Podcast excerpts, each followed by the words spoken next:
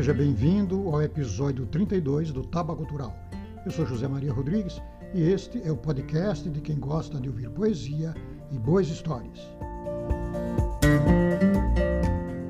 Hoje vamos falar de Machado de Assis. Para muitos, se não todos, nosso maior escritor, fundador e primeiro presidente da Academia Brasileira de Letras, e que deixou um mistério em nossa literatura. Afinal, Capitu traiu ou não traiu Bentinho? Até o final do episódio vamos esclarecer isso. Seguimos assim ampliando nossa proposta de divulgação dos autores e dos livros, falando do que deu certo em nossa poesia e nossa literatura.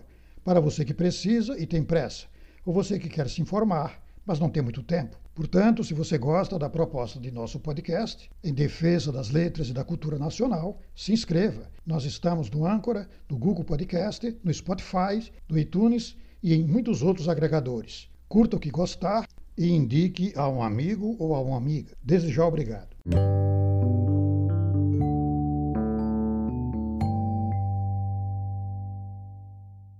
Machado de Assis, Joaquim Maria Machado de Assis, foi jornalista, contista, cronista, romancista, poeta e teatrólogo. Nasceu no Rio de Janeiro em 21 de junho de 1839 e faleceu também no Rio de Janeiro em 29 de setembro de 1908. Foi precursor do realismo brasileiro e fundador da Academia Brasileira de Letras, cadeira número 23. Foi amigo e admirador de José de Alencar, que morrera cerca de 20 anos antes da fundação da Academia, e Machado o escolheu para seu patrono. Ocupou por mais de 10 anos a presidência da Academia, que passou a ser chamada também de Casa de Machado de Assis. Machado de Assis publicou 10 romances, dez peças teatrais, duzentos contos, cinco coletâneas de poemas e sonetos e mais de 600 crônicas. Fez a crônica de sua época. Lembramos que ele presenciou acontecimentos históricos fundamentais, como a abolição da escravidão e a passagem do Brasil Império para o Brasil República. Podemos citar entre suas obras as comédias O Protocolo e O Caminho da Porta, de 1863, o livro de versos Crisálidas, de 1864, seu primeiro romance, Ressurreição, de 1872, o livro de contos Histórias da Meia-Noite, de 1873, e suas obras-primas, os romances Memórias Póstumas de Brás Cubas, de 1881, um dos mais importantes livros de sua carreira e da literatura brasileira, Quincas Borba, de 1891, e Dom Casmurro, de 1899.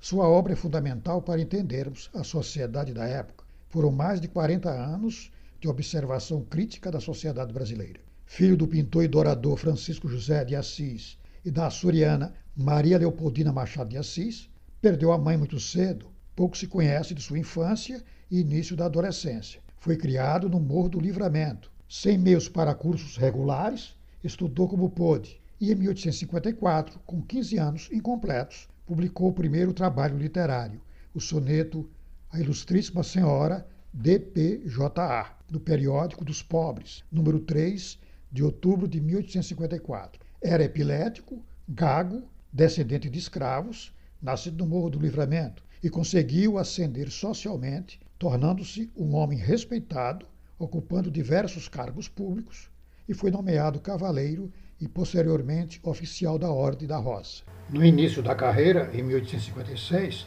entrou para a imprensa nacional como aprendiz de tipógrafo e lá conheceu Manuel Antônio de Almeida, autor de Memória de um Sargento de Milícia, que se tornou seu protetor. Em 1858, era revisor e colaborador no Correio Mercantil. Em 1860, a convite de Quintino Bocaiúva, passou a pertencer à redação do Diário do Rio de Janeiro. Escrevia regularmente também para a revista O Espelho, onde estreou com, como crítico teatral a Semana Ilustrada e o Jornal das Famílias, no qual publicou seus contos. Seu primeiro livro publicado foi a tradução de Queda que as Mulheres Têm para os Touros, de 1861, impresso na tipografia de Paulo Brito. Em 1862, era censor teatral, cargo não remunerado, mas que lhe dava ingresso livre nos teatros. Começou também a colaborar em O Futuro, órgão dirigido por Faustino Xavier de Novaes, irmão de sua futura esposa. Seu primeiro livro de poesia, Crisálidas, saiu em 1864. Em 1867, foi nomeado ajudante do diretor de publicação do Diário Oficial. Em agosto de 1869, morreu Faustino Xavier de Novaes. E menos de três meses depois, em 12 de novembro de 1869, Machado de Assis se casou com a irmã do amigo, Carolina Augusta Xavier de Novaes, que foi sua companheira por 35 anos. O primeiro romance de Machado, Ressurreição, saiu em 1872. No ano seguinte, o escritor foi nomeado primeiro oficial da Secretaria de Estado do Ministério da Agricultura, Comércio e Obras Públicas, iniciando assim a carreira de burocrata, que seria, até o fim de sua vida, seu meio principal de sobrevivência. Em 1874, o Globo, jornal de Quitino Bocaiúva, publicou em folhetins o romance A Mão e a Luva. Machado intensificou a colaboração em jornais e revistas, como Cruzeiro, a Estação e Revista Brasileira escrevendo crônicas, contos, poesia, romances, que iam saindo em folhetins e depois eram publicados em livros. Uma de suas peças, Tu, Só Tu por o Amor, foi levada à cena do Imperial Teatro Dom Pedro II, atual João Caetano, em junho de 1880, por ocasião das festas organizadas pelo Real Gabinete Português de Leitura para comemorar o tricentenário de Camões, de 1881 a 1897, publicou na Gazeta de Notícias as suas melhores crônicas. Em 1880, o poeta Pedro Luiz Pereira de Souza assumiu o cargo de ministro interino da Agricultura, Comércio e Obras Públicas e convidou Machado de Assis para ser o seu oficial de gabinete. Ele já estivera no posto antes, do gabinete de Manuel Buarque de Macedo. Em 1881, saiu o livro que daria uma nova direção a carreira literária de Machado de Assis, Memórias Póstumas de Brás Cubas, que ele publicara em folhetins na Revista Brasileira de 15 de março a 15 de dezembro de 1880. Revelou-se também extraordinário contista em papéis avulsos de 1882 e nas várias coletâneas de contos que se seguiram. Em 1889, foi promovido a diretor da Diretoria do Comércio do Ministério em que servia grande amigo de José Veríssimo, continuou colaborando na revista brasileira, também na fase dirigida pelo escritor paraense. Do grupo de intelectuais que se reunia na redação da revista, e principalmente de Lúcio de Mendonça, partiu a ideia da criação da Academia Brasileira de Letras, projeto que Machado de Assis apoiou desde o início. No dia 28 de janeiro de 1897, quando se instalou a academia, foi eleito presidente da instituição a qual ele se devotou até o fim de sua vida. A obra de Machado de Assis abrange praticamente todos os gêneros literários. Na poesia, inicia com o romantismo de Crisálidas, de 1864, e Falenas, de 1880, passando pelo indianismo em Americanas, de 1875, e o parnasianismo em Ocidentais, de 1901. Paralelamente, apareciam as coletâneas de contos fluminenses e histórias da meia-noite, os romances Ressurreição, A Mão e a Luva, Helena e Iaiá Garcia, de 1878, considerados como pertencentes ao período romântico. A partir daí, Machado de Assis entrou na grande fase das obras-primas, que fogem a qualquer denominação de escola literária e que o tornaram o escritor maior das letras brasileiras e um dos maiores autores da literatura de língua portuguesa.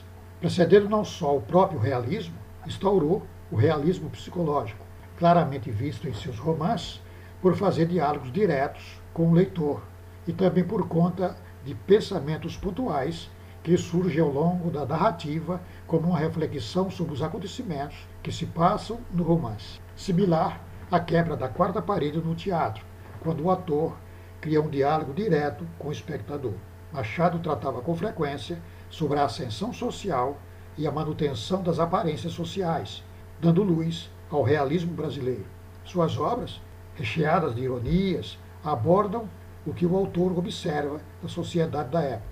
O Rio de Janeiro passava por uma transição da falta de infraestrutura para o planejamento baseado no urbanismo de Paris, sofisticação para satisfazer a proeminente parcela burguesa da população da época, Estima-se que de cerca de 200 mil cidadãos cariocas, 100 mil eram escravos, e desse total, apenas 20% eram letrados. configurando uma população em que 80% era de analfabetos. Sua carreira pode ser dividida em duas fases, sendo a primeira caracteristicamente romântica, predominando obras como seu primeiro romance, Ressurreição, sua primeira peça, Queda que as Mulheres Têm para os Tolos, e o livro de poesias Crisálidas.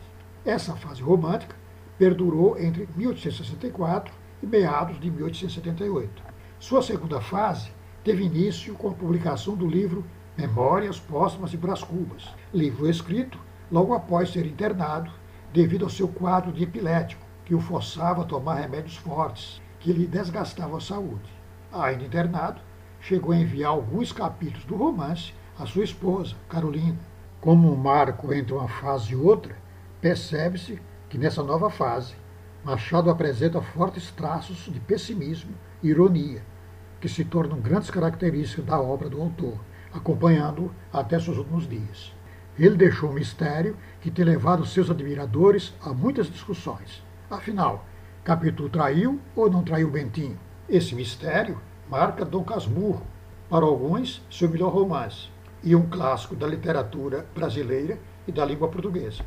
O romance Dom Casmurro foi publicado em 1899, na segunda fase do autor, conhecida por sua fase realista, por suas críticas à sociedade, que vivia de aparências.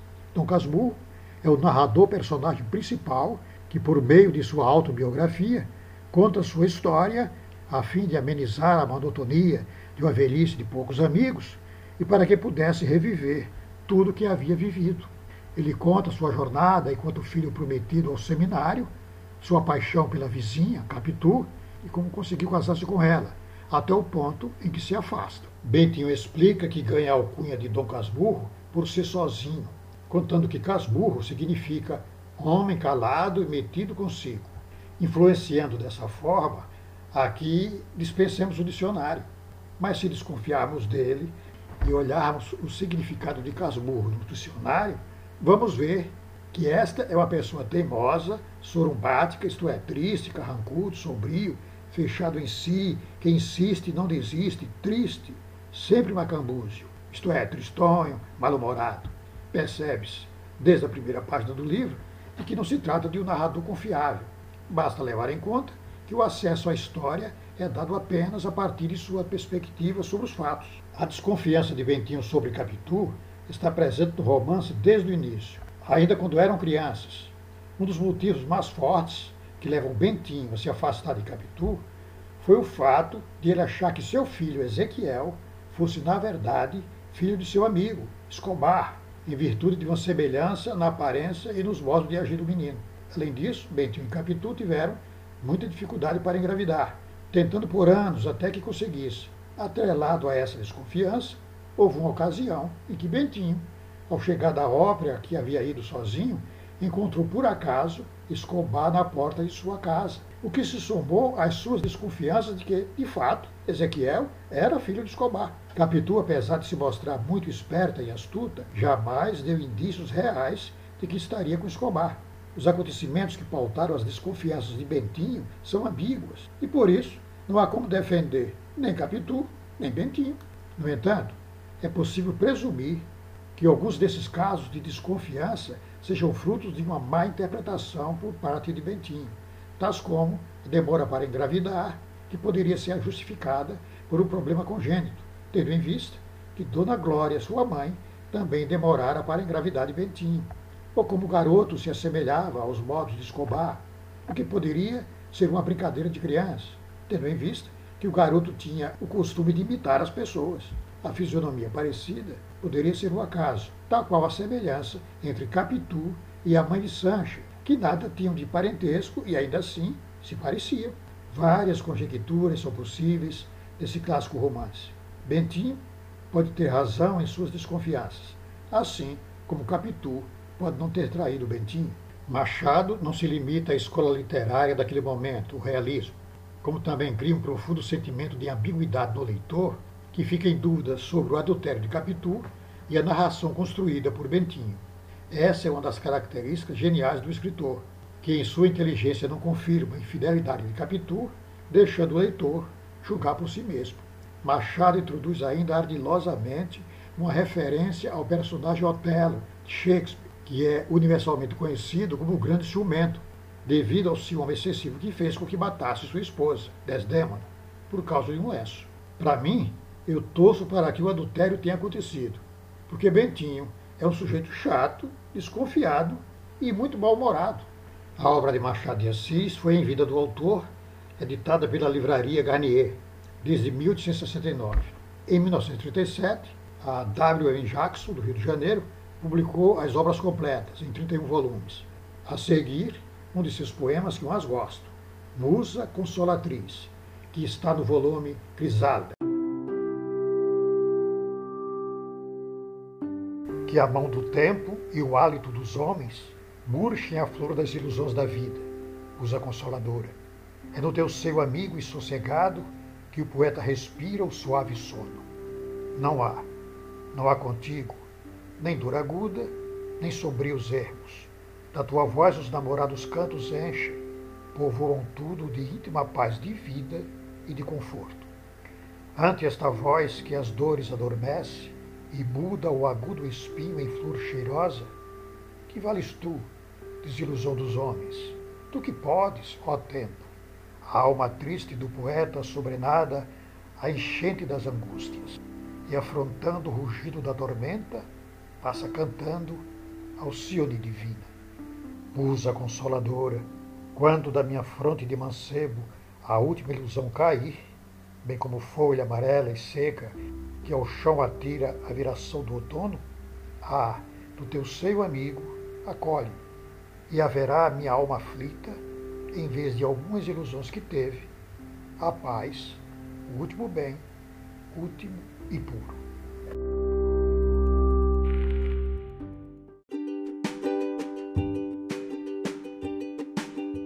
Você escreve? Nós publicamos. Envie seu original para avaliação. Oferecemos o melhor serviço e o melhor atendimento. Confira. Faça contato pelo e-mail taba@tabacultural.com.br. Hoje falamos de Machado de Assis. Voltaremos na próxima quinta-feira falando de novos poetas e escritores nascidos no mês de julho. As informações sobre o Machado trouxemos do site da Academia Brasileira de Letras e do Wikipedia. Até lá. Lembrando que na terça-feira teremos a dica de leitura. Tchau. Se você gostou de nosso podcast, nos ajuda a divulgar. Recomende aos amigos, aos que escrevem e aos que gostam de ouvir poesia e boas histórias. Obrigado por sua audiência e até o próximo.